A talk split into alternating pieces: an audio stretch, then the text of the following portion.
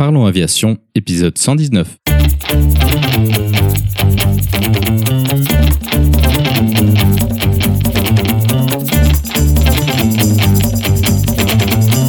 Parlons Aviation, le podcast qui parle de tout ce qui vole. Je m'appelle Antoine et aujourd'hui nous parlons de management aéroportuaire avec Rémi. Nous proposerons également la vidéo de la semaine.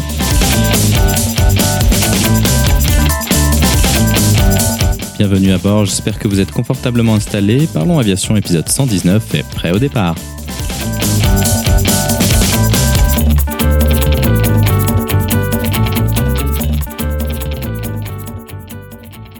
Bonjour et bienvenue dans le 110e épisode de ce podcast. Cette semaine, nous allons parler d'un sujet dont nous n'avons pas encore parlé, le management aéroportuaire. Pour en parler avec nous, notre invité de la semaine est Rémi. Rémi est déjà venu sur le podcast lors de l'épisode 100, mais aussi lors de l'épisode 42 pour nous parler de sa reconversion d'ingénieur vers pilote. Il nous fera un tour d'horizon de son ancien métier englobant toute la diversité d'une structure aussi immense et complexe qu'un aéroport. Cela nous permettra de parler du parcours passager des mesures qui sont mises en place afin de le faciliter et de le rendre plus agréable. Nous évoquerons également les problématiques de dimensionnement des terminaux, des postes d'inspection filtrage et de la gestion des portes d'embarquement. Ensuite, nous parlerons de la partie airside avec les défis de conception des voies de roulage et des parkings avions. On en profitera pour aller en détail sur les différents types d'aéroports en termes d'agencement et des problématiques liées à l'environnement et au voisinage. Comme d'habitude, vous trouverez plus d'informations sur les sujets évoqués pendant l'épisode dans la description. Vous la retrouverez à l'adresse parlonsaviation.com 119. Et maintenant, passons donc directement à notre discussion avec Rémi.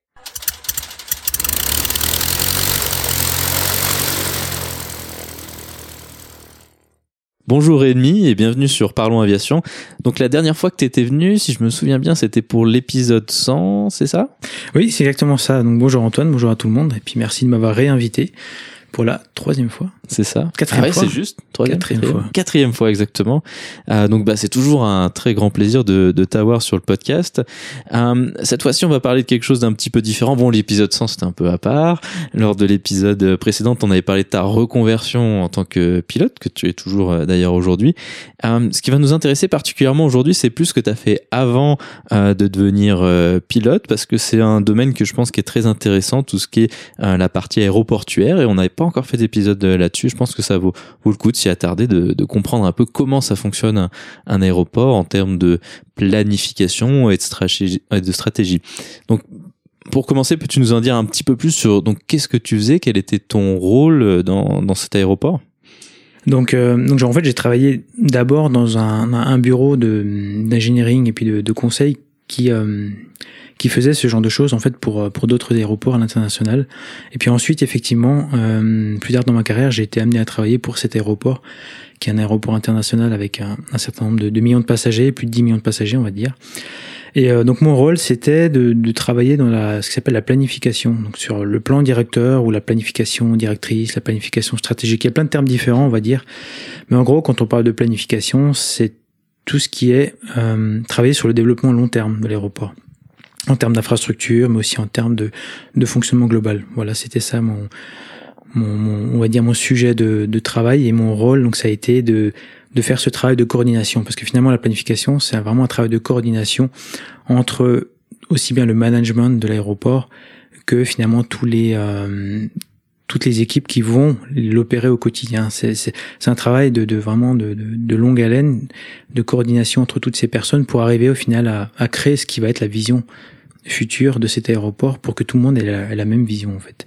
Donc c'est un travail on va dire de, de coordination et d'animation simplement. Donc pour faire de la, la planification stratégique, on imagine qu'il faut faire des, des prévisions de trafic. Alors euh, on a l'avantage et l'inconvénient quelque part de travailler dans une industrie qui a l'habitude de faire de très grands cycles avec des hauts raisonnablement hauts mais des bas particulièrement bas. bon, on peut peut-être exclure le Covid qui est un peu un événement exceptionnel, on, l'espère, mais du coup, comment est-ce qu'on fait des comment sur quoi on se base? Parce que de projeter dans l'avenir, c'est quelque chose qui a toujours un élément de difficulté et plus on doit projeter loin, plus cette difficulté augmente, on imagine? C'est exactement ce que tu dis. C'est déjà il y a un petit un petit métrique euh, qu'on dit. On dit généralement le trafic aérien double tous les 15 ans. C'est grosso modo vrai depuis les années 60 en fait. C'est une réalité. Euh, et en dépit des différentes crises qu'il y a eu finalement, le temps nous dira après le Covid, finalement, ça, aurait été le même, euh, la même, euh, le même rebond, mais on voit qu'après le 11 septembre, après les, les différentes crises qu'il y a, bah, le, le, trafic a repris. Et cette, cette norme, on va dire, du doublement tous les 15 ans, marche quand même beaucoup depuis euh, historiquement. Euh, donc effectivement, en termes de prévision, c'est tout à fait vrai ce que tu dis, c'est que un aéroport se, se, se planifie à 15, 20, 30 ans à l'avance. Et c'est un petit peu le paradoxe dans ce, dans ce domaine parce que on voit justement euh, les, les différentes crises qu'il peut y avoir et puis on voit les compagnies aériennes, on y travaille. Une compagnie aérienne, elle va avoir grosso modo un, un, un plan, euh, un plan d'horaire ou de vol planifié à six mois à l'avance. Euh, en termes de, de, de, staff, elle va être peut-être peut planifier une année à l'avance. En termes de flotte, cinq ans. Mais c'est rarement plus, plus que ça en termes de planification pour une compagnie aérienne. Donc, face à, des, à, un aéroport qui lui a besoin de construire des infrastructures à 15 ou 20 ans, ben, c'est là que finalement on a la difficulté parce qu'on va être, on va être amené à travailler avec des, des, des opérateurs qui eux n'ont pas cette vision à long terme. Donc comment faire? Et c'est là effectivement que les prévisions de trafic entrent en jeu. Euh, on tient compte effectivement des, des, des projets, des plans, euh, enfin des visions à long terme de ces opérateurs évidemment quand ils en ont, mais il faut comprendre un petit peu les mécanismes euh, qui font que le trafic augmente. Et, il y a des facteurs qui, qui euh, il y a des études qui sont faites depuis longtemps. Ça va être des facteurs principalement économiques, évidemment, qui, qui drive un petit peu tout ce qui est euh, tout ce qui est trafic aérien. Euh, il y, a, y a des prévisions aussi qui sont faites, alors qu'il faut prendre des fois avec une certaine euh, certaine retenue, on va dire. Il faut faire un petit peu une moyenne de tout, mais les constructeurs d'avions, eux, font des prévisions qui, qui souvent basent sur leur leur commande d'avion. Alors elles sont souvent un peu optimistes, évidemment. On peut comprendre. C'est le moins qu'on puisse dire, voilà. comme c'est 500 000 pilotes qui vont manquer dans voilà. 10 ans depuis 50 ans. Donc il faut les prendre avec une certaine, euh, avec une certaine euh, mesure, on va dire. Mais, mais tout ça, c'est des éléments qui aident. Et, et, les prévisions de trafic s'appuient un petit peu sur tout ça, en fait. Il y a des, des aspects un petit peu, voilà, macroéconomiques globaux, et il y a ces, ces commandes d'avions. Et puis derrière, il y a aussi, pour un aéroport, euh, il y a aussi les aspects un petit peu locaux, les spécificités locales qui fait que finalement tous les aéroports sont un petit peu différents parce que euh, selon le pays où ils sont, selon le, la taille de la ville qu'ils desservent, il y a, y a, y a des spécificités qui font il faut en tenir compte et, et, on arrive dans un maillage de plus en plus fin souvent pour euh, pour un petit peu euh, améliorer ses prévisions en fonction de, de là où on est, en fonction de des industries, en fonction de des, des tendances euh, des, des, gens, enfin des, populations voyagées. On, on, finit finalement à la fin à, à tenir compte euh, on va dire des populations, des mixages, euh, on va dire euh, dans une ville par exemple très internationale où il y a beaucoup d'expatriés, ben on va tenir compte du fait qu'il y a beaucoup de gens, ce qu'on appelle généralement des, des VFR, donc euh, visiting friends and, and relatives, qui, qui, font beaucoup de voyages vers leur leur pays d'origine. Donc ça, ça, ça va ça va influencer le trafic. Il y a en fonction du niveau de vie également des gens qui, euh, qui, qui, habitent, qui peuvent voyager. On voit, on voit que la propension à voyager en fonction du pays, en fonction de la, région est différente. Peut être des fois du simple au double entre deux, deux régions. Donc euh, ça, ça rentre aussi en compte. Donc c'est tout un mix de ça qui permet d'affûter, on va dire, un petit peu les prévisions. Si on réfléchit à l'aéronautique euh, il y a 30 ans, donc nous sommes en 2022, ça fait années 90, il y a quand même beaucoup de choses qui s'est passé avec, euh, bah, à cette époque-là, il y avait les low cost, n'existait pas vraiment, c'était des compagnies nationales avec des, des modèles de hub. Est-ce que ça aussi c'est quelque chose qui impacte? Et je pense que pas grand monde l'a vu venir, est-ce que du coup c'est quelque chose qui a donc besoin d'être révisé de manière fréquente également? Oui, bien sûr, c'est justement, c'est quelque chose dont on va plus facilement tenir compte à un horizon de peut-être de 5 ans, souvent. Mmh. Parce qu'on va avoir des prévisions à, à 20-30 ans. On tient très peu compte de ce genre de choses. C'est vraiment des critères euh, macroéconomiques, c'est des choses comme ça. Et plus on, on se rapproche à l'horizon, et plus effectivement on va tenir compte de ça. Un petit peu de la dynamique des compagnies aériennes, un petit peu de, de, des, des, des fusions, acquisitions, ce genre de choses, et, et, même des évolutions des flottes de ces compagnies, c'est très impactant. Sur des aéroports où effectivement, où les, les low cost ont eu des croissances depuis 10 ans, on voit que c'est clairement ça qui a drivé le, le trafic. Donc il faut, il faut effectivement être agile là-dessus et tenir compte de ça. Après, on, on, voit comment ça a impacté, mais on voit, on a difficilement de la visibilité parce que les, les low cost sont dans une, une, croissance forte, mais euh, elles peuvent très facilement souvent se désengager d'un aéroport, mmh. aller sur un autre. Donc, euh, donc c'est pas toujours simple de, de, de vraiment avoir à, même à 5 ans une, une vision claire. Donc c'est aussi pour ça, et on en parlera un petit peu plus tard, qu'un qu plan directeur doit être très adaptable dans son dans son sa façon d'être euh, d'être articulé au risque bah, de surdimensionner ou de sous-dimensionner en termes d'infrastructure. Exactement, si on si on reprend cette, euh, cette remarque des, des 30 ans, il y a aussi les exigences des passagers qu'on qu'on varié. On voit euh, l'aviation, en tout cas un peu de manière un peu traditionnelle, euh, réservée à la clientèle d'affaires, beaucoup de, de, voyages d'affaires, d'éventuellement des expatriés, des choses comme ça, alors qu'aujourd'hui c'est aussi beaucoup démocratisé. Est-ce que ça, ça, ça, ça, change quelque chose pour l'aéroport ça, ça à être pris en compte ou pas? Oui, complètement. C'est impactant. Les, les, les, les types de check-in, typiquement, il y a encore effectivement 15-20 ans, bah, il y avait il y avait pas de check-in sur internet. Tout le monde allait euh, avait hmm. besoin d'un comptoir check-in. Avait une personne en, en physique. Allait déposer son bagage parce que les petites bagages étaient différentes. Même si le cost était déjà un petit peu différent mais euh, maintenant les majors commencent à faire comme les, les compagnies low cost à faire des, des billets sans, sans bagage donc euh, donc la tendance a, a, vraiment changé effectivement sur le, le comment fonctionne un terminal mais finalement, ça n'a pas réellement changé la taille du terminal en lui-même. C'est là aussi qu'il y a différents niveaux de, de, planification. La taille du terminal, finalement, elle va être définie par le nombre de passagers, grosso modo, à, quelques milliers de mètres carrés près. Hein. On en est vraiment sur des échelles comme ça. Après, sur des plans à plus court terme, des plans d'optimisation, des plans de modification du terminal lui-même, là, effectivement, c'est très impactant, en fait. Euh, on voit que maintenant, on arrive sur des comptoirs de dépose de bagages automatiques, ça se développe de plus en plus. On voit que, je me semble que plus de 80% des, des, passagers souvent ont déjà fait leur check-in, donc ça va être que de la dépose bagages, donc les temps d'attente, les temps de, mm. de dépose bagages vont être beaucoup plus courts. Donc effectivement, c'est impactant, mais pas à long terme. Ça va être impactant sur du, du 5-10 ans, disons. Donc tu as mentionné cette notion de, de, plan directeur. On imagine effectivement qu'il y a un moment, il faut qu'il y ait un document qui soit euh, créé. Et, ce qu'on peut aussi imaginer, je pense, c'est qu'il y a un fort impact euh, politique dans tout ça, parce que euh, les aéroports, bon, généralement, sont publics ou une espèce de privé public où le public a quand même son mot à dire. Enfin, en tout cas pour le moment. Comment est-ce que ça fonctionne? Est-ce que c'est, est-ce que toi tu participais à la rédaction de ça? Quels sont un peu les intervenants qui décident ce qui va dedans et ce qui ne va pas dedans? Alors effectivement, tu as totalement raison. C'est très politique. C'est bien aussi d'ailleurs parce qu'effectivement, un aéroport a un impact qui est énorme sur une région, sur des populations. Donc, on peut pas s'affranchir de tout ce côté politique, hein, bien sûr. Euh, effectivement, on, on, va la plupart du temps, ça va inclure les instances politiques, alors, en fonction de la région, en fonction du pays, ça peut être très différent. Hein. Ça peut être un, engagement différent. Ça peut être le, le, le, le, pays, la région peut avoir sa propre stratégie, on va dire, par rapport à son aéroport. Tout comme elle peut être laissée assez libre finalement à l'opérateur. Et ensuite, effectivement, on, on, doit aussi inclure bah, les, les, opérateurs, bien sûr, qui eux aussi ont, une vision. On peut pas, on peut pas avoir une vision à long terme sans un petit peu avoir leur, leur feeling, même si, que je, comme j'ai dit, ils n'ont pas forcément eux-mêmes une vision à long terme. Enfin, ils n'ont pas eux-mêmes un plan précis. Ils peuvent avoir un petit peu une vision, ils peuvent aider à, à élaborer ça. Et puis en, également les, les, riverains, souvent en fonction du pays, en fonction de la région, l'impact sur les riverains euh, va être important et, et la, la, voix qu'on leur donne. Ce qui est, ce qui est bien effectivement que les riverains aient voix au chapitre également, ben pour les aider, les rassurer aussi, euh, pour que le développement se fasse en bonne, en harmonie avec tout le monde. Donc il y a vraiment toutes ces discussions. C'est un petit peu des fois l'inconvénient, c'est que tout ça prend beaucoup de temps. À l'élaboration d'un plan directeur, on arrive effectivement à des, des, discussions qui prennent des années pour que finalement on arrive sur une vision qui convienne à tout le monde. Et souvent on dit, bah, quand un plan directeur sort, c'est un petit peu la, la, blague de couloir, mais quand le plan directeur sort, il est déjà, il est déjà, euh, il est déjà, il est déjà faux en fait, parce qu'entre temps tout a évolué.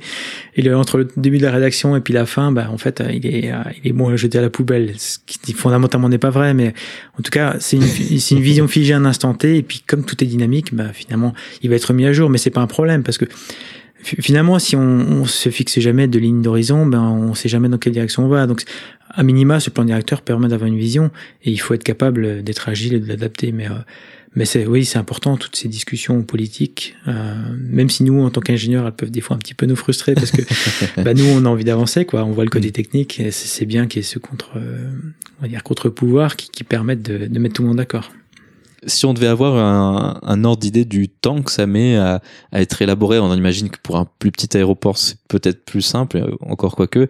Euh, combien de temps ça, ça met à se faire et, et ça ressemble à quoi? C'est un document, c'est un livre de centaines de pages, ça ressemble à quoi?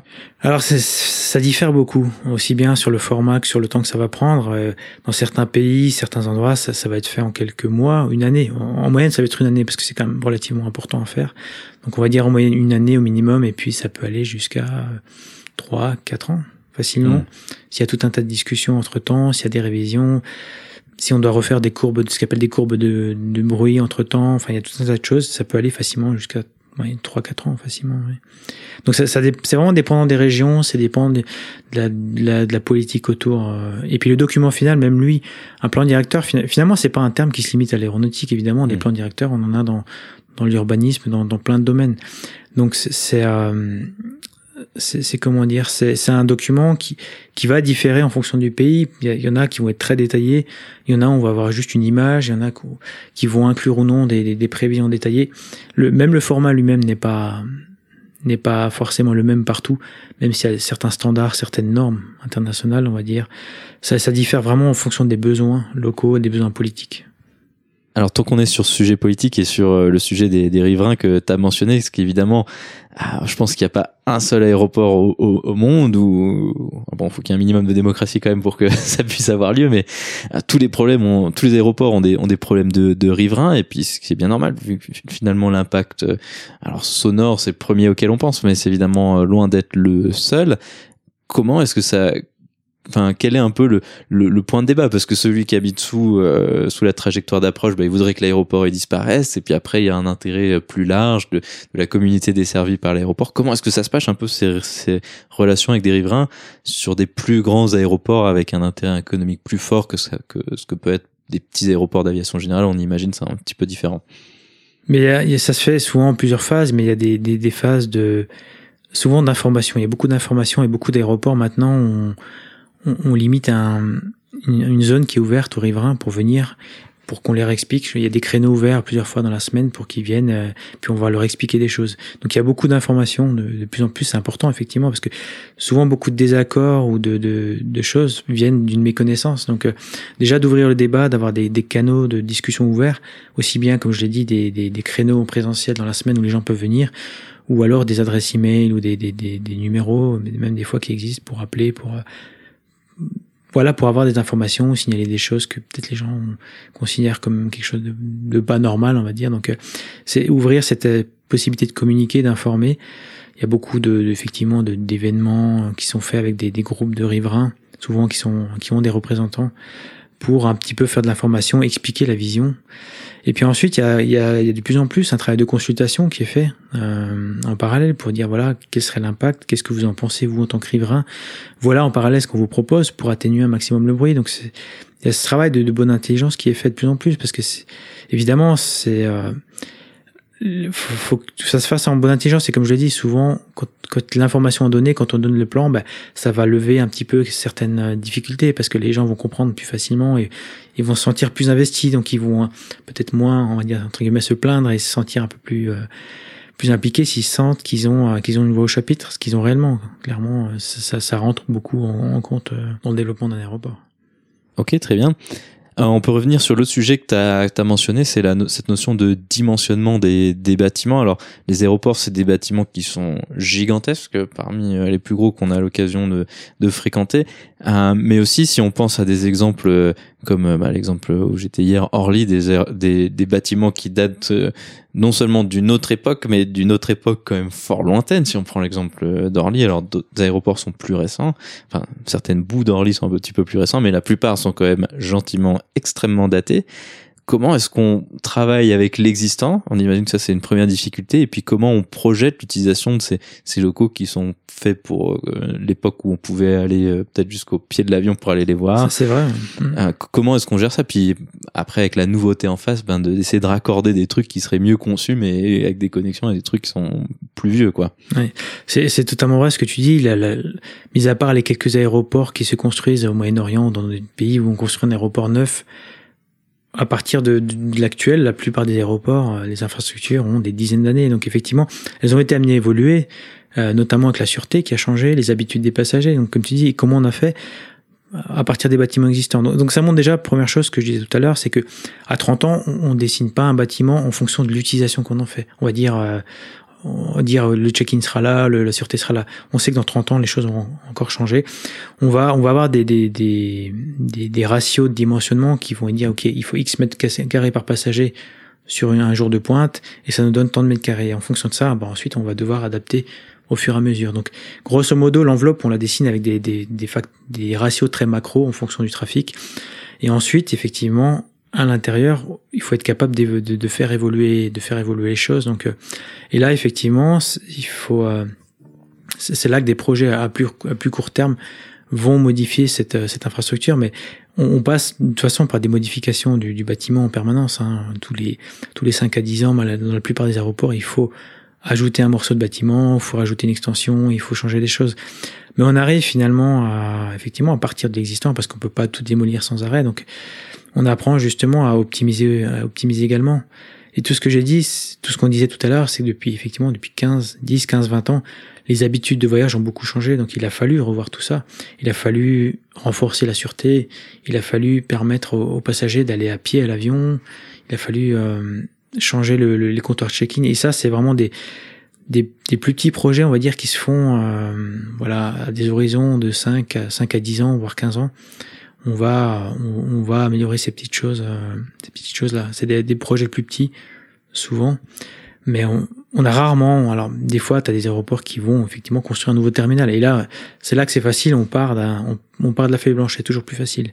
Mais c'est tout l'enjeu effectivement de la, de la planification, c'est d'être capable justement d'articuler ces, ces, petites améliorations dans un, dans un horizon à 30 ans pour que justement on, on soit, on loupe pas, on loupe pas un besoin, un besoin à court moyen terme.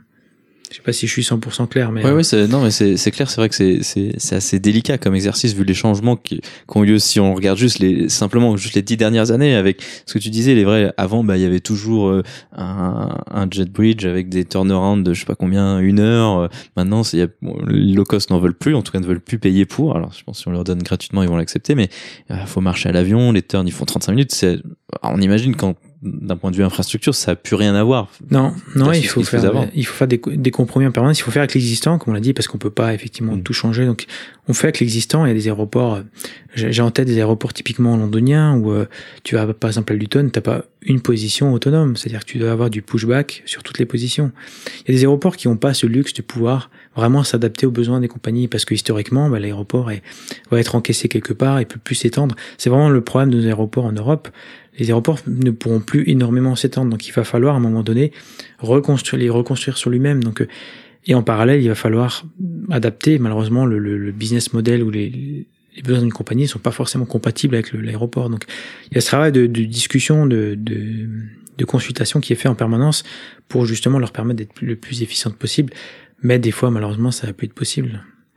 Ouais, c'est sûr que de redoubler le trafic euh, sur les 15 prochaines années, ça paraît un défi euh, assez difficile quand on voit l'exemple de certains aéroports qui ont dû créer des extensions dont le débat a duré depuis même plus de 30 ans, quoi. C'est vrai que c'est, ou des aéroports comme euh, Londres Heathrow, un exemple qui veulent construire une piste en plus, ça fait, ouais, je pense au moins 30 ans que c'est en discussion et puis ça a été décidé. Puis évidemment, il y a des recours sur des recours sur des recours et au final, ce qu'on, je sais pas quel est un peu ton ressenti, on a quand même l'impression que construire des infrastructures aéroportuaires alors, une piste ou quoi, c'est devenu pratiquement impossible aujourd'hui. C'est juste comme appréciation de la situation ou pas? C'est totalement vrai, je pense. À mon avis, je pense qu'il y aura plus beaucoup de construction de pistes, à mon avis, en tout cas en Europe ou sur les pays que, qu'on connaît. Euh, ça devient très compliqué de construire une piste parce qu'il y a toutes ces problématiques de bruit, justement. Et pas que, finalement, parce qu'un aéroport, tu regardes les aéroports, l'exemple des aéroports de, de Londres, à un moment donné, tu, tu peux pas avoir des aéroports de, de, qui arriveront à 100 millions de passagers parce que tu poses tout un tas de d'autres problèmes. Il faut, il faut accéder à ces aéroports aussi. Il faut avoir des, infrastructures de, de, de routières, euh, de transport en commun qui permettent d'y accéder. À un moment donné, on arrive à des certaines tailles critiques qui font ça fonctionne juste plus en fait sur un aéroport tel qu'il a été designé au départ parce que rajouter des petits morceaux à gauche à droite, rajouter des pistes, des terminaux, ça va un moment, au bout d'un moment, c'est la logique globale qu'il faut revoir. Donc euh, un aéroport à 100 millions, 150 millions, on peut le faire à Dubaï parce qu'on on construit dans le désert, on va avoir tous les accès qui vont bien. Il va être construit autour de cette, cette volonté d'avoir euh, une centaine de millions de, de, passagers. Mais sur un aéroport que tu as étendu, qui, qui, avait 10 millions il y a 50 ans, même pas, et qui, qui, qui veut en avoir 100, au bout d'un moment, ça fonctionne plus malheureusement. Un des aspects euh, de, du ça fonctionne plus euh, que, qui est assez souvent perçu par les, passagers, c'est cette notion de dimensionnement du, euh, du parcours passager. Alors, avec la particularité qu'il y a des très forts pics, typiquement sur les week-ends, bah, c'était récemment le week-end de l'ascension, on imagine ça c'est un gros pic, mais également les, week-ends d'été qui sont des énormes pics. Alors les aéroports qui font du ski vont avoir les, les week-ends ski, des choses comme ça. à quel point est-ce qu'on arrive à dimensionner pour ces pics en restant quand même un petit optimal? Parce qu'on peut pas construire un aéroport qui est euh, à moitié utilisé euh, sauf 10 euh, week-ends dans l'année. Exactement. Et, là, effectivement, on rentre dans une dimension un petit peu plus scientifique du sujet. Ce travail, on va le faire justement, comme je le disais, à des horizons de 5 ans à 10 ans sur des projets comme ça. On va typiquement prendre en compte ce genre de choses. Et là, on va avoir des ratios. Ça va être des ratios, c'est pas des normes, on va dire. Enfin, si, c'est des normes qui, vont être définies par, par typiquement IATA, qui est l'association la, la, des compagnies aériennes. Il y a différentes normes, eux, sont, sont très actifs dans ce domaine-là, et ils vont définir des normes, des normes qu'on appelle le niveau de service. Et eux vont définir euh, quel va être le meilleur niveau de service pour un passager. Donc ça va se définir en termes de, de temps de traitement, temps de traitement au check-in, à la sûreté, ça va se définir en termes de nombre de mètres carrés par passager en heure de pointe, ce genre de choses. Ils vont donner des petits critères qui vont permettre d'ajuster justement le, le, le, le, terminal ou le fonctionnement du terminal pour les aéroports. Bien sûr, c'est des normes qui fonctionnent pas partout parce que dans l'idéal, souvent elles sont assez larges. Donc chaque aéroport va tenter de s'adapter un, maximum à ça. Mais en tout cas, ça permet d'avoir une petite image un petit peu commune de quel est le niveau de service attendu. Et ça va permettre, en ayant soi-même dans l'aéroport les prévisions de trafic, les prévisions à l'heure de pointe. Alors il y a différentes heures de pointe, on peut en reparler en détail, mais ça va permettre de savoir sur une heure euh, dimensionnante, on appelle ça plutôt une heure dimensionnante, parce qu'on on dimensionne très peu sur des pointes en fin de compte. Ok. Je vais en reparler plus tard. Mais sur une heure dimensionnante, on sait qu'on va avoir euh, X milliers de passagers à l'heure. Et ben si on multiplie par des ratios, on sait que ben, voilà, on va avoir besoin d'une zone de temps de mètre carré. On sait que le temps de traitement d'une machine euh, check-in, le temps de traitement d'une machine à sûreté va être de temps de passagers par heure. Donc ça va nous permettre, en fonction du nombre de machines, bah, de savoir combien, combien on va pouvoir traiter de passagers ou inversement. Donc on a ces petits ratios qui permettent justement de, dimensionner euh, grosso modo bah, en, termes de nombre de machines, en termes de surface. Et, euh, ensuite, comme je disais, on, on, va avoir, on dimensionne pas sur, typiquement du service passager, on dimensionne pas sur des pointes, parce que ça veut dire que mon aéroport est suffisant euh, pour une pointe le jour de la pointe, mais toutes les heures, ben, il va être vide en fin de compte. Hmm. Et on n'aime pas construire du vide, donc euh, parce que ça coûte excessivement cher de, de construire, d'entretenir évidemment. Donc on a justement des, des travaux qui ont été faits, des travaux scientifiques sur les, dernières dizaines d'années, qui ont permis d'ajuster en fonction de, de, de, ces niveaux de service, de dire ok, on dimensionne pas sur la première heure, typiquement un terminal, on va le dimensionner sur la 30e heure la plus chargée de l'année. Parce qu'on est arrivé à la conclusion que c'était sur les 29 premières heures, on pouvait accepter un petit niveau de service inférieur, mais que c'était le meilleur compromis entre niveau de service et euh, le côté économique. Donc c'est un petit peu, c'est devenu un petit peu une norme, on passe de cette 30e heure la plus chargée de l'année, qui nous dit, OK, sur cette 30e heure la plus chargée de l'année, on a tant de passagers par heure, on a tant de, tant de besoins, et on va travailler autour de ça.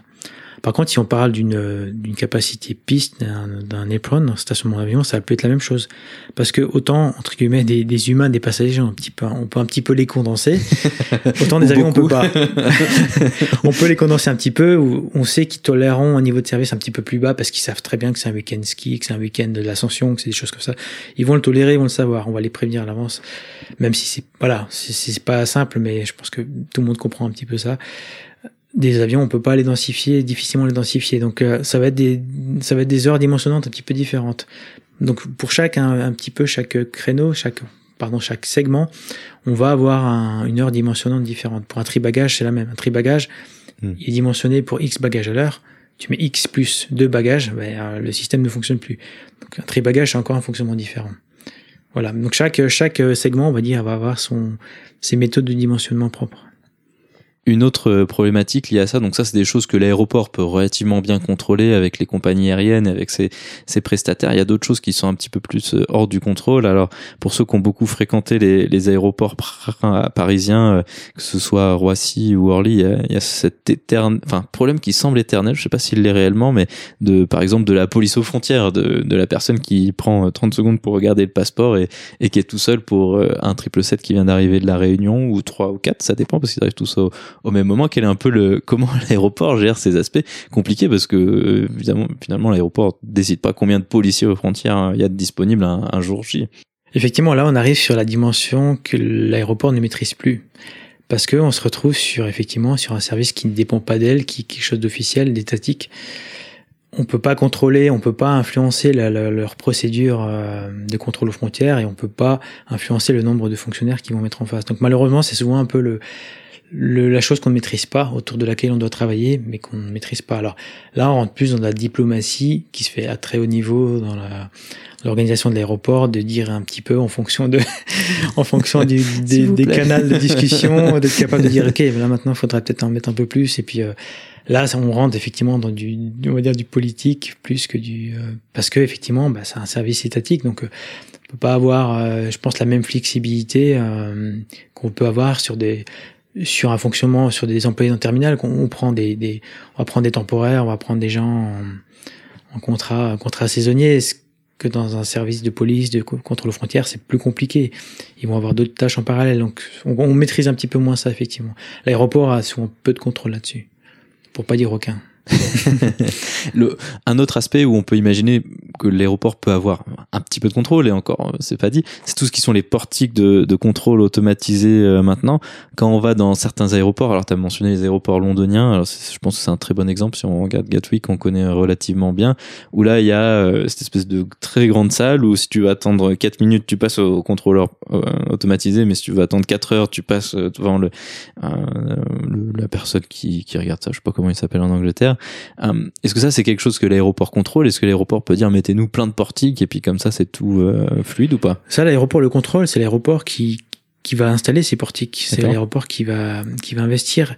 Et là il va y avoir un travail de discussion justement avec l'autorité, avec le pays, avec le voilà, selon le pays ça change, mais euh, des discussions de dire voilà, on aimerait améliorer ça, la technologie existe, on aimerait la mettre en place, et c'est un travail en, en, commun pour que, que ça joue finalement, que ça fonctionne avec les, les procédures du, du, de contrôle qui sont, qui sont appliquées. C'est souvent un travail de discussion qui dure un, un, petit moment, et en fonction du pays, en fonction du trafic, forcément certains ont plus d'avance. Tu, tu mentionnes à Londres, effectivement, ils ont, ils ont, ils ont beaucoup d'avance sur sur tout ça, sur la sûreté, sur les contrôles aux frontières. Et, c'est devenu très courant pour eux de faire d'avoir ces contrôles automatisés, d'avoir des, des, des contrôles de sûreté également qui sont très très efficaces. J'ai été à Londres quelques fois pour mmh. voir un petit peu ce qu'ils font. C'est juste impressionnant en fait ce qu'ils ont ce qu'ils ont fait sur des petits aéroports. Ils ont ils ont une efficience qui est incroyable.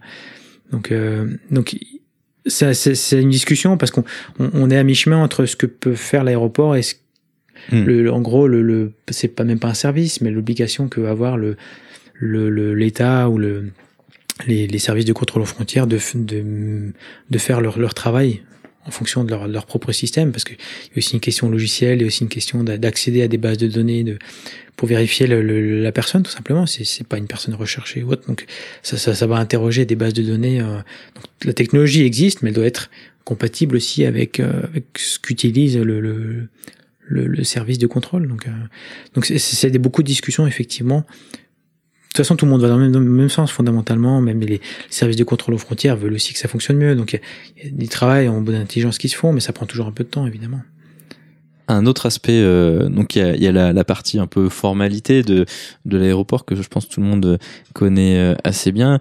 Un, autre très gros changement, alors là on va pouvoir prendre l'exemple des aéroports londoniens, c'est cette, alors je sais pas si le terme est bien choisi, mais la commercialisation de l'aéroport, où euh, avant, bah, si on regarde typiquement l'exemple d'un très vieil aéroport Orly, où on, va directement aux portes d'embarquement, puis il y a quelques boutiques par-ci par-là, versus ce qui se fait de plus en plus avec ces espèces, je sais pas comment ça s'appelle, mais ces tunnels avec des lumières excessivement trop fortes, des quantités de parfums et d'alcool invraisemblables, où on force le passager à passer euh, dans les duty free, ce qui est euh, donc Londres, euh, Heathrow et Gatwick sont vraiment très forts là-dedans. et, mais hélas, j'ai envie de dire, parce que ça m'insupporte assez ces, ces trucs-là, et je pense que c'est agréable pour vraiment personne, excepté ceux qui touchent les revenus évidemment. Est-ce que c'est aussi une tendance de rendre l'aéroport comme un, un supermarché où il y a des avions à côté? Ça, c'est un grand changement assez récent. Oui, c'est exactement, ça fait partie des changements qu'on mentionnait depuis peut-être 20 ans, peut-être un petit peu moins.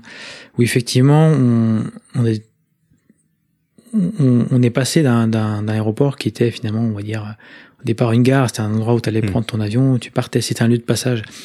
De plus en plus, et c'est lié aussi aux privatisations, c'est que maintenant, on va être avec des opérateurs privés qui ont aussi besoin de, de rentabiliser leur, leur infrastructure. Donc comment la rentabiliser? Ben, Ça va être justement d'ajouter ces revenus qu'on appelle des revenus non, aéronautiques qui permettent justement ben, de... Parce que souvent les, les revenus, ce qu'on appelle aéronautiques, donc qui sont les taxes perçues par les passagers, par les compagnies, ne permettent permettent souvent juste de, on va dire, de payer les, euh, de payer le service lui-même, de payer la sûreté, de payer l'amélioration du terminal, mais pas plus. Donc, euh, donc ces revenus aéronautiques viennent en complément pour justement bah, permettre d'avoir une certaine rentabilité, permettre euh, voilà la société qui va être une société privée aussi euh, de, de pouvoir faire des bénéfices hein, parce que finalement une entreprise a voilà toutes les entreprises n'ont pas envie de faire du de, de faire du juste du service public. Donc on, vit aussi de, de, percevoir des revenus. Donc donc on va effectivement de plus en plus vers ce côté commercial en parallèle de l'aéroport. Parce que c'est aussi un besoin souvent de beaucoup de passagers finalement qui bah, qui ont des, qui ont une heure ou deux à tuer à l'aéroport qui, qui vont avoir cette tendance à dépenser. Donc euh, donc on va de plus en plus leur permettre d'avoir ça et comment comment on le fait? Bah, c'est ça, va des fois très loin, c'est-à-dire qu'on va avoir, on va étudier le comportement du passager dans le terminal. C'est qu'on va, on, va être capable de, de, de mesurer avec des systèmes combien de temps le, la personne passe à tel ou tel endroit dans l'aéroport. Et on va de plus en plus utiliser ces, ces, outils pour être capable de dire à ces endroits, les gens restent. Donc on va mettre une boutique ici parce que ça va, ça va leur donner mm. envie de dépenser à tel endroit. On, commence à appliquer, on va dire, les mêmes, les mêmes tendances qu'on peut avoir dans les centres commerciaux, typiquement de les centres commerciaux, c'est pas une, c'est pas une nouveauté. Qu'ils étudient aussi la façon dont les, dont les gens circulent. Euh, on va avoir des, des, des, parfums qui vont être disséminés à des endroits pour donner envie d'acheter. Enfin, c'est c'est pas nouveau. Ah donc, euh, donc ça, ça se fait de plus en plus. En fait, euh, je pense que l'aéroport en est pas encore là, mais en tout cas, de plus en plus, effectivement, on veut euh, ajouter ces revenus non commerciaux. Et le seul moyen, souvent, bah, de que ce soit visible, c'est de faire passer les passagers par ces boutiques, en fait. Et ça, on voit que c'est la nouvelle tendance, bien sûr. Dans mm. tout ce qui se construit, dans tout ce qui s'améliore, bah, on, on, donne plus réellement le choix. Le, passager n'est pas obligé d'acheter, mais il est obligé de passer par la zone, en fait. Donc ça va être, comme tu dis, une zone. Pénible. Une zone, ça peut être pénible quand tu es très en retard, je suis d'accord. Mais c'est ça la tendance, ça va être de faire passer la, la personne, de, la faire cheminer à la mode Ikea dans un, exact, une espèce d'exposition pour qu'elle ait envie d'acheter en fait. C'est, c'est, on va dire, c'est dans l'ordre des choses avec bah, le monde global dans lequel on vit quoi. Avec une autre tendance aussi dans les aéroports euh, londoniens, où, alors bon, il n'y a pas que là, mais eux, ils sont quand même particulièrement forts là-dessus, c'est de, d'afficher la porte d'embarquement que à la dernière minute. C'est quand même. Bah on est on est dans le même euh, mm. dans la même idée souvent. C'est pas c'est pas toujours lié à ça. Des fois ça peut être lié à un manque d'infrastructure, à des portes d'embarquement trop petites tout simplement qui peuvent pas accueillir. Je prends l'exemple de l'aéroport londonien London City. Je sais pas si tu le connais. Mm. C'est le petit aéroport qui est bah, proche de la City à Londres. C'est un tout petit aéroport Là, typiquement, il manque clairement de, de, de surface. Donc, les portes d'embarquement sont trop petites pour accueillir la centaine de passagers. Donc, ce qu'ils font, il y a un grand hall. Et en fait, l'heure, le, le, numéro de la gate est affiché à l'heure de l'embarquement. Donc, euh, à l'heure de l'embarquement, euh, on a des dizaines de passagers qui courent pour être les premiers à la gate. C'est toujours un, un, spectacle un peu rigolo. Et, euh, et, là, typiquement, ça va être des considérations plutôt infrastructure, liées à l'infrastructure. Mais effectivement, dans beaucoup d'aéroports, c'est lié à ça. C'est que on peut pas mettre on peut pas mettre un commerce devant chaque gate. On va avoir des zones commerciales avec des restaurants, tout ça, et puis les, bah, les gens vont rester dans cette zone à attendre, et on va afficher la porte pour que les gens aient suffisamment de temps pour, euh, pour aller vers cette zone, euh, pour pouvoir, euh, pouvoir y aller à temps. Et entre-temps, bah, ils auront... C'est aussi des zones quand même qui sont souvent plus confortables, où on va avoir des bancs pour s'asseoir, on va avoir tous les services, donc c'est c'est pas non plus totalement, totalement négatif en fonction de l'aéroport où on est. Mais effectivement, ça permet d'avoir des gens qui vont dépenser aussi de l'argent dans ces zones-là, quoi. Donc ça, ça permet un peu de répondre à tous les besoins. Mais, effectivement, quand tu es des fois un peu limite en temps, ben, t'as as envie de juste aller te poser en gate et puis euh, et c'est pas toujours possible selon l'aéroport. Exact. Donc on a beaucoup parlé de la, la partie euh, passager et aérogare finalement, mais il y a aussi toute une autre partie, la partie où où il y a où là il y a les avions. Alors la notion commerciale est un peu moins importante, il y a moins de boutiques, mais euh, néanmoins, euh, peut-être ce qu'on peut commencer par faire, c'est parler un peu des, des grands concepts euh, d'aéroport.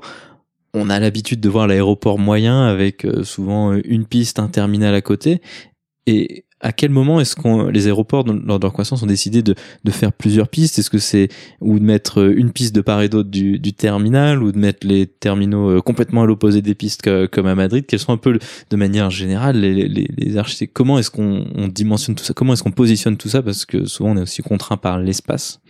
Ben, tout dépend, comme, comme je mentionnais tout à l'heure. Tu, tu construis un, un, aéroport neuf qui va accueillir X millions de passagers, mmh. bah, tu sais déjà que tu vas avoir besoin de plusieurs pistes. Tu sais que le, positionnement idéal du terminal va être entre les deux pistes. Tu sais que l'orientation, l'orientation elle-même va être en fonction des vents dominants de la région. Donc, quand tu construis un aéroport neuf, tu peux, dès le départ, avoir le meilleur positionnement. Mais la plupart des aéroports en Europe, ça a été, comme on l'a dit, des aéroports qui sont euh, souvent centenaires ou quasi centenaires et qui ont évolué et qui ont évolué en fonction des contraintes euh, de place, de position. Donc, des fois, les pistes, bah, on peut pas forcément avoir deux pistes parallèles. Donc, on, on va rajouter des pistes un petit peu où on peut pour qu'elles soient qui fonctionnent plus ou moins avec l'ensemble. On va rajouter un terminal où on peut. Il faut qu'il y ait des accès à, des accès à proximité aussi. Donc, c'est souvent un petit peu, on va dire, l'âge aussi du, l'âge de l'aéroport et puis son positionnement qui vont un petit peu influencer son agencement global. On voit un petit peu souvent facilement un aéroport qui a pu être modernisé, qui avait de la place. On voit, ben, c'est le cas typique de un terminal entre deux pistes euh, ou entre quatre pistes, comme Roissy. Mmh. Typiquement, Roissy, c'est un aéroport qui a été construit dans les années 70, il me semble dans un champ. Donc on a pu construire rapidement euh, des, plusieurs pistes parallèles, on a pu mettre des terminaux au milieu. Orly, bah lui est beaucoup plus ancien. Orly a dû un petit peu se développer comme il a pu avec euh, avec les, les, zones autour. Donc on a on a des pistes qui sont plus ou moins parallèles, mais pas totalement. On a une troisième piste qui me semble n'est plus utilisée, mais lui a forcément évolué différemment, de manière plus contrainte. Voilà, c'est un petit peu ça. Souvent c'est le positionnement et puis l'âge de l'aéroport. Associé à ces infrastructures, il va bien sûr y avoir des notions de, de capacité. Comment on arrive à faire euh, passer un max d'avions sur une piste? Alors, il y a d'assez gros écarts souvent entre entre les aéroports, avec euh, certains aéroports qui arrivent à passer vraiment beaucoup d'avions. Alors, Londres Gatwick étant un des champions d'Europe, si je dis pas de bêtises, en termes de nombre d'avions sur sur une piste. Qu'est-ce qui va permettre de, de faire varier ça et de l'augmenter euh, si nécessaire? Alors là, il y a, y, y a, plein de choses qui rentrent en compte. Ça doit être, est-ce qu'on a, est-ce qu'on a déjà, est-ce qu'on a une piste ou deux pistes avec euh, avec deux pistes? Déjà, on peut avoir une piste pour les atterrissages, une piste pour le décollage. Donc là, déjà, on va fluidifier un petit peu. Ensuite, si ces deux pistes sont suffisamment proches ou non, si elles sont suffisamment éloignées, on peut avoir ce qui s'appelle des pistes qui sont indépendantes. On peut avoir des pistes qui sont euh, un système de pistes qui sont liées. C'est-à-dire, on, on peut pas avoir un atterrissage et un décollage en même temps. Donc, euh, mais on va quand même pouvoir réduire les écarts par rapport à une, une, une seule piste. Donc le, le, système de piste, voilà, une, euh, en fonction de l'écart, tout simplement. Et puis ensuite sur une seule piste, effectivement, bah là, on va pouvoir jouer sur. Il y a des choses qu'on maîtrise pas. Typiquement, ça va être le, les normes du contrôle aérien. Alors en fonction du pays, bah, ils vont pas forcément avoir la même façon de fonctionner, les mêmes normes qui vont appliquer. En fonction du relief également, il y a des aéroports, on peut pas avoir même euh, la même fluidité de trafic en fonction de, de, si on est proche des montagnes. On voit nous à Genève, bah, on est on est relativement contraint par les montagnes, donc en fonction des arrivées, on peut pas on peut pas comme Londres aligner des des, euh, des tas d'avions euh, qui font des cercles autour de autour du, de la zone de Londres facilement parce qu'il n'y a pas de relief. Quoi. Là, on est on va être contraint aussi par l'environnement. Donc on peut jouer un petit peu quand même sur ces, ces normes, sur ces espacements. Et ce qui joue aussi ensuite sur la capacité piste, ben, ça va être le type d'avion qui vont se poser. Typiquement, si on va avoir un, avion lourd, un gros porteur, bah, il va falloir laisser plus d'espace entre un gros porteur et un, et un, et un moyen courrier. Ça, on le sait au décollage, ou au atterrissage. Donc, ça va être ce qu'on appelle la typologie de trafic qui va influencer la capacité.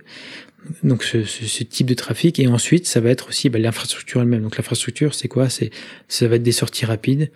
Ça va être bah, de permettre à plusieurs avions de s'aligner en même temps, ce qu'on appelle en anglais des multiple line-up. On va avoir deux, trois avions alignés près du seuil qui vont pouvoir, ben, il y en a un qui s'aligne, l'autre qui est déjà prêt à partir juste après. Ça, ça va permettre ben, de, de, vraiment optimiser le temps de le temps d'utilisation de la piste des sorties rapides pour qu'ils soient calculés en fonction bah, de la décélération d'un avion, qui soit capable de sortir à une certaine vitesse. Généralement, un avion peut, qui peut sortir une sortie rapide entre 40 et 50 nœuds facilement. Donc il faut calculer, ça c'est vraiment, il c'est des calculs qui sont assez précis, qui sont faits pour que bah, ça fonctionne pour 80-90% euh, des avions. Donc avec ces choses-là, avec l'infrastructure, avec la, la, la, réduction potentielle des, le changement des procédures euh, d'ATC, on peut arriver à optimiser ça.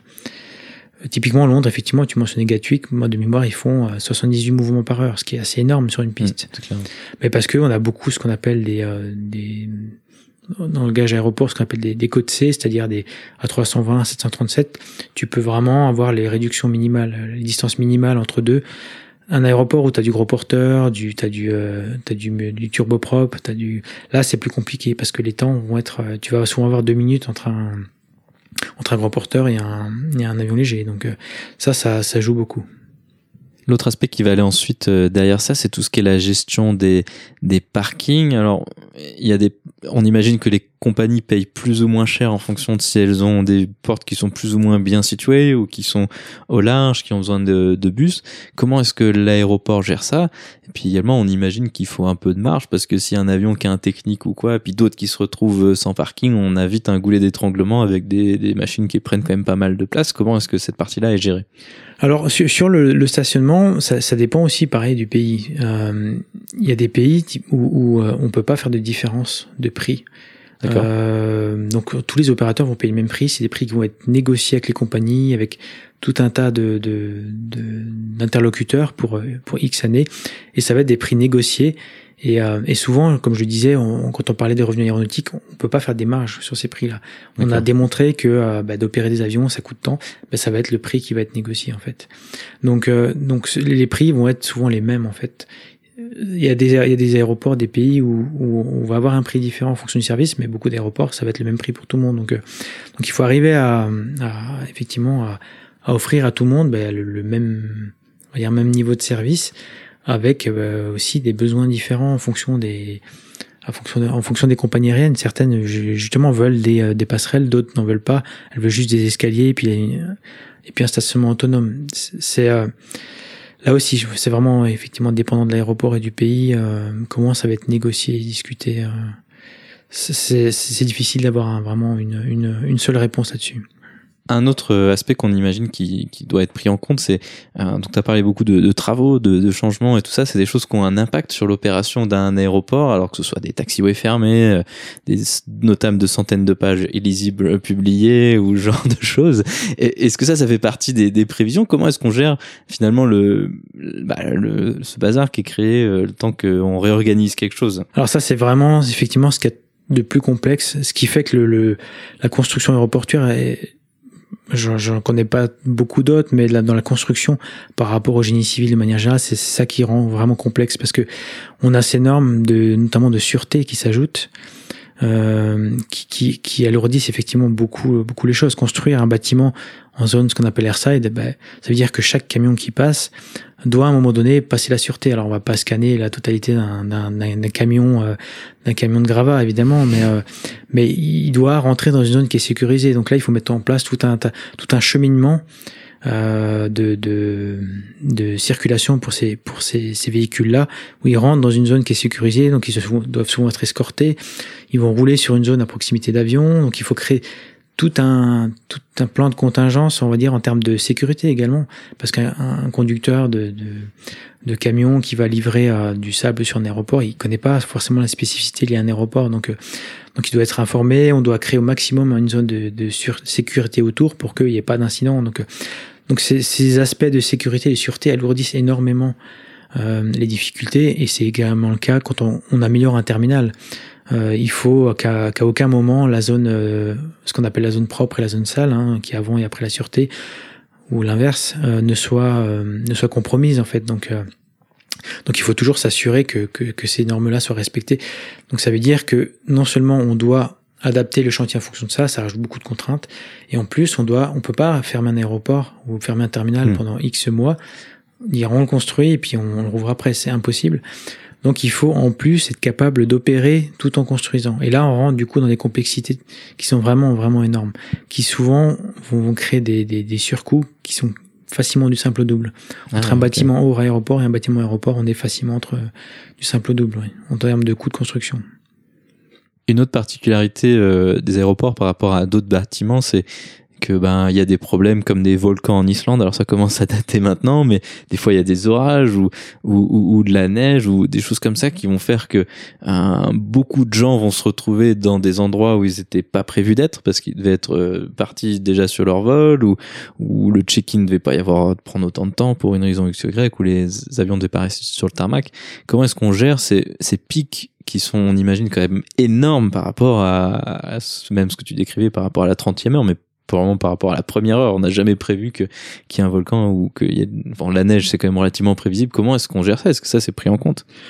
Non, c'est difficile de, de, dimensionner sur des événements particuliers en fait. Mmh. Généralement, on le fait pas parce que parce que comme il dit, ils sont imprévisibles et puis ils sont souvent relativement courts. Même si le volcan d'Islande a duré quand même un, un petit moment, c'est c'est même des choses qu'on peut pas prévoir. Donc non, souvent il n'y a pas de, de, prévision par rapport à ça. On, on est obligé de dimensionner sur, on va dire, euh, sur, le cas le plus le plus courant, on va dire. Et puis après, bah, c'est plutôt ça va plutôt être du tactique. En fin de compte, on, on va adapter les choses en fonction et, et les services d'opération des aéroports sont souvent hyper euh, comment dire hyper bons. On trouve beaucoup de solutions euh, vraiment quand il y a des, des événements des, des, des, meetings où on voit euh, l'aéroport qu'on connaît nous à Genève, on a l'e-base. Donc euh, c'est des jours où on dimensionne pas pour un jour euh, comme ça, mais on va on va savoir que cette semaine-là, pendant 3-4 jours, on va fonctionner différemment. On va on va on va devoir stocker plein d'avions d'affaires parce que c'est un grand rendez-vous d'aviation d'affaires. Donc on va utiliser des positions. L'aéroport va utiliser des positions pour pour des événements comme ça. Donc c'est le cas sur tous les aéroports. Ils, sont capables de s'adapter de, de, créer des tactiques pour pouvoir stocker des avions, euh, on va dire, pour pouvoir gérer des flux de passagers supplémentaires euh, facilement. Mais c'est pas de la planification long terme, c'est vraiment du tactique. Souvent, les opérations aéroportuaires sont très fortes pour ça, pour avoir à gérer des événements et du tactique. Alors ça, c'est intéressant ce que tu mentionnes, cette notion d'opération aéroportuaire. Je pense qu'on connaît assez bien les contrôles aériens, les, centres de contrôle des, compagnies, mais du point de vue d'un aéroport, c'est quelque chose qui est moins bien connu, je pense. Euh, quel est un peu leur rôle au quotidien? On imagine à travers ces événements un peu imprévisibles et, quelque part un peu extrêmes leur, rôle dans ces cas-là. Mais au jour le jour, qu'est-ce qu'ils gèrent? Mais ils ont un rôle, on va dire, de chef d'orchestre en fin de compte. C'est vraiment un travail de, de, central entre justement les différentes opérations, les opérations des compagnies aériennes, euh, les responsables de, de, de, de l'ATC, du, euh, du contrôle aérien, la police, les contrôles frontières. Donc souvent ils ont des réunions euh, journalières en fait le, le, le, matin, ils vont parler des grands événements de la journée, quelles seront les, les, les choses à mettre en place et, et les, les, souvent les représentants de l'aéroport, des opérations, ont ce rôle vraiment de coordination entre tous, de communication et, parfois de décision, euh, de, de, réouvrir ou non pour, pour des déroutements. Euh, enfin, de déroutement, il n'y a souvent pas le choix, on les ouvre, mais euh, pour des pour des cas un petit peu euh, un petit peu particuliers, ils vont avoir souvent ce rôle un petit peu de finalement d'arbitre à la fin. Ok, très bien. Ce que je te propose maintenant, c'est de s'intéresser aux enjeux futurs des aéroports. Il y a quand même beaucoup de changements qui s'annoncent, ou en tout cas qui se profilent euh, pour l'aviation.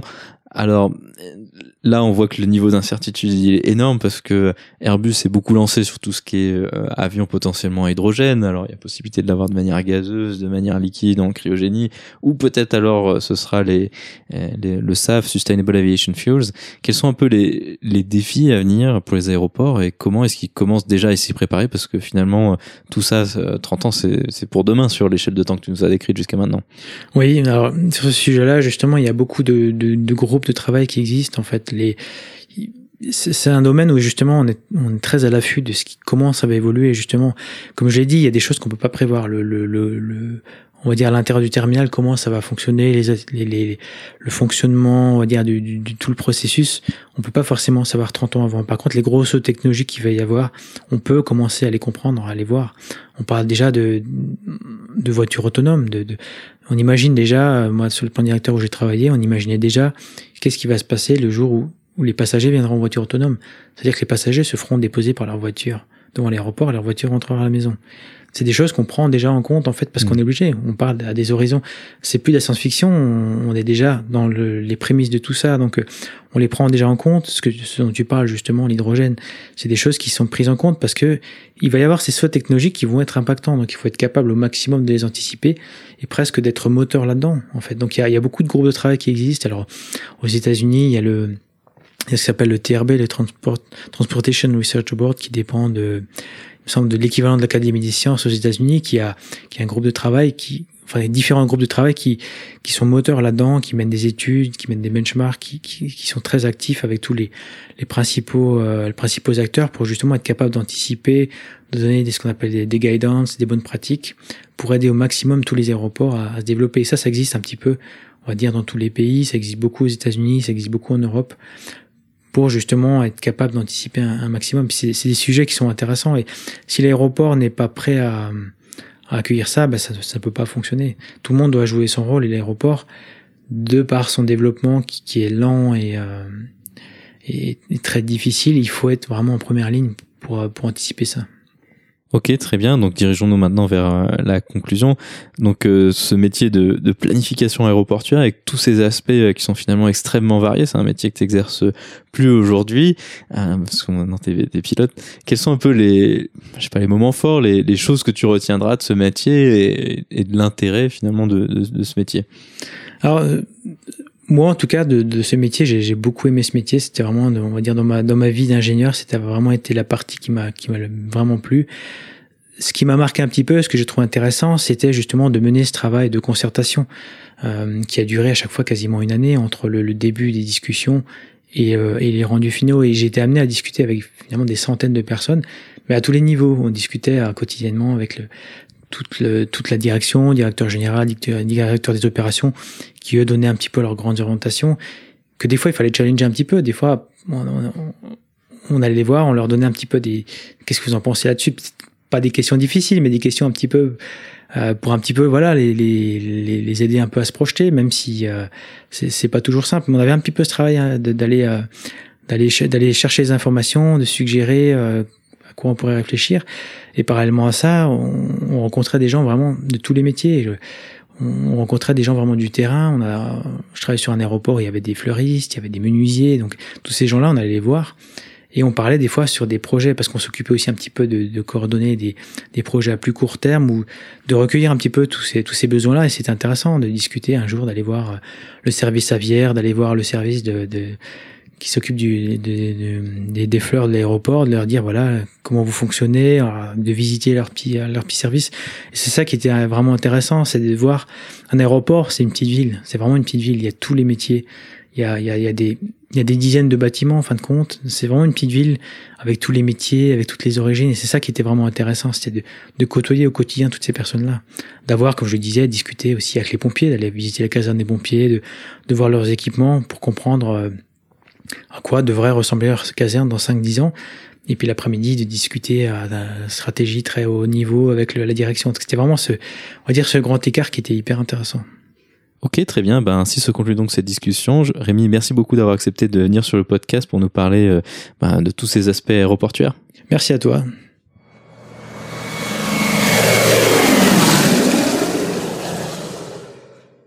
La vidéo de la semaine est une vidéo de la chaîne YouTube de Real Engineering. Elle propose une analyse détaillée des problématiques que nous avons discutées avec Rémi et plus particulièrement de la conception générale d'un aéroport.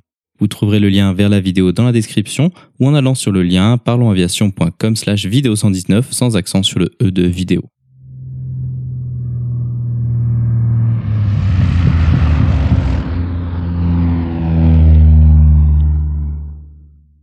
Ainsi se conclut donc le 119e épisode de ce podcast. J'espère qu'il vous a plu et je vous invite à vous abonner sur votre application de podcast favori. Également, n'hésitez pas à laisser un avis 5 étoiles sur iTunes, ce qui permettra à d'autres personnes de découvrir ce podcast. La description de cet épisode est disponible sur notre site web parlonsaviation.com 119. Je tiens à remercier Rémi d'avoir accepté de venir sur le podcast pour nous parler de management aéroportuaire. Je tiens également à remercier Jordan pour l'édition de cet épisode. Si vous avez des questions, des remarques ou des suggestions, n'hésitez pas à nous contacter sur contact@parlonsaviation.com. Vous pouvez également nous suivre sur Twitter sur @parlonsaviation et sur Facebook. En vous souhaitant des vols nombreux, je vous remercie d'avoir écouté ce 119e épisode de Parlons Aviation.